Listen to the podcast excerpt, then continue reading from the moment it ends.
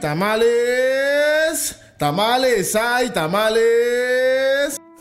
Los tamales, un platillo tan versátil, un platillo que no conoce fronteras, tan generosos que siempre hay para compartir y que nos acompañan en días de fiesta.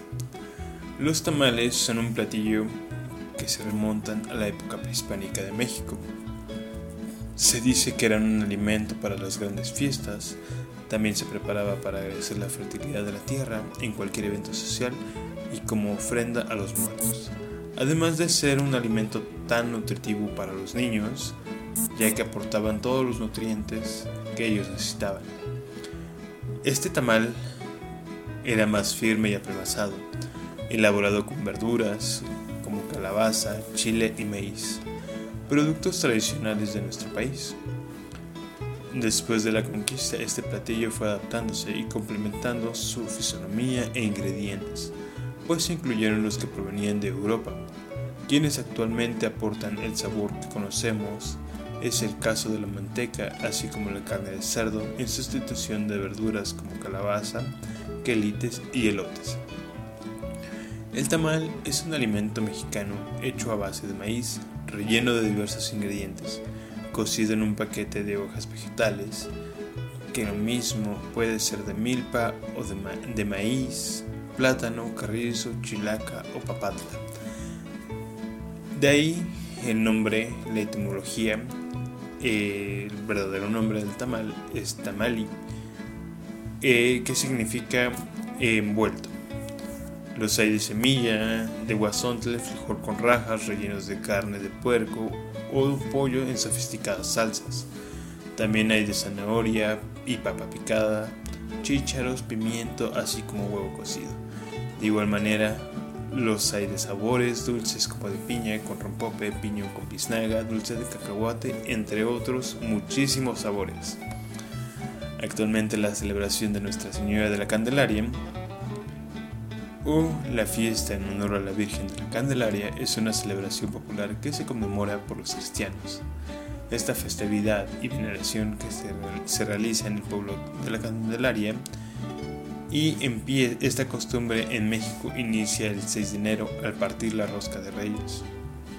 Quien haya obtenido el niño oculto de la rosca debe celebrar tradicionalmente con tamales y atole el 12 de febrero. Esta fecha coincide con el undécimo día del primer mes del antiguo calendario azteca, que converge con la tradición donde muchos pueblos los habitantes llevan a la iglesia mazorcas de maíz para que sean bendecidas al fin de sembrar sus granos al inicio de este ciclo. Asimismo, esta fecha se conmemoraba la fiesta de Atamalcualitzli, un festejo en donde el platillo principal eran los tamales, de agua y tenían como fin honrar a Tlaloc, el dios mexica de la lluvia. Los tamales representan una de las muchas maneras en que se aprovecha el maíz en México. Cada, vez, cada estado de la República Mexicana cuenta con una gran variedad de tipos, formas y sabores de tamales. Pero eh, aquí ya vamos a entrar a la etimología, se los decía antes. Tamal del náhuatl tamali significa envuelto ese es el nombre genérico dado a varios platillos mexicanos de origen indígena. En diversos textos antiguos se suponía que la manera más común de preparar el maíz en muchas regiones y desde épocas muy remotas es lo que conocemos hoy como tamal, es decir, una porción de masa de maíz mezclada o rellena con otros ingredientes, envuelta en hoja y cocida al vapor. Este proceso en apariencia puede ser resultar sencillo, pero requirió del desarrollo paulatino durante siglos de varios instrumentos, como raspadores de piedra, objetos para desgranar, ollas, pinchas, tapas, manos, metates, entre otros. Por su parte, las técnicas a dominar fueron la nixtamalización, la molienda, el amasado, la envoltura y la cocción. Una creencia popular hispánica explicada por Sagún importante es que se entiende por tamal una se entiende por una comida bien cocida en estos países y muy usada especialmente por los indios. Son unos pastelillos o cubiletes de masa de maíz rellenos de diversos guisados de carne y pescado, en forma de bollo, envueltos en las mismas hojas de las mazorcas de maíz y cocidos dentro de una olla de barro que en su interior tiene agua y unas ramas como base dentro de la olla. Sahagún.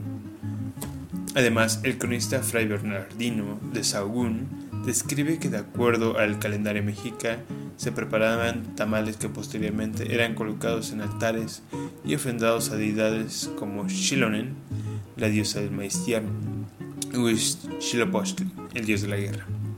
Fray Bernardino de Sahagún describe en su libro Historia General de las Cosas de Nueva España que incluso antes de la conquista ya se comían tamales en México.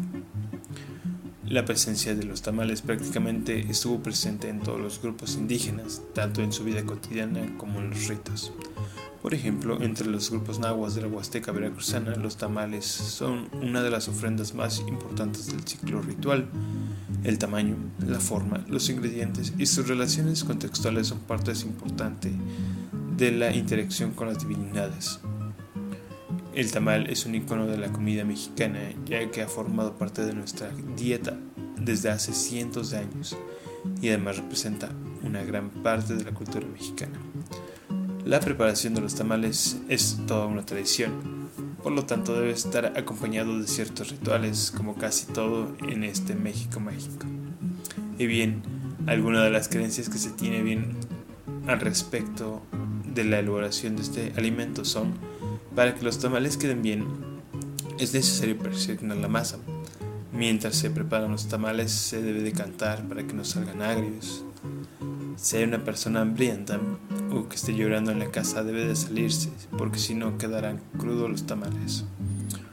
Cuando los tamales están haciéndose del rogar, es decir, tardan en cocerse, se debe patear o zarandear la vaporera. Una embarazada no debe hacer tamales porque queda en pintos. Esto quiere decir partes cocidas y partes crudas. Y si participa en la, en la preparación, debe atarse un listón rojo alrededor del vientre. No se debe abrir la vaporera durante la cocción porque se encelan y quedan pintos. Ahora que lo sabes, toma tus precauciones para que puedas degustar unos deliciosos tamales. Y recuerda, gracias a nuestros productores gozamos de todos los ingredientes para disfrutarlos. Aquí va otro dato, que una creencia del México prehispánico es que la persona que comiera el tamal pegado en la olla sería perseguido por una maldición. Si se trataba de un hombre, ya no podría disparar bien las flechas en la guerra. Si era una mujer, no tendría un buen parto. Y bueno, sea relleno en una torta, eh, con cuchara o con el mismo dedo, acompañado de una tole, el tamal va a seguir siendo parte de nuestra dieta como mexicanos. Y bueno, eso fue todo por hoy.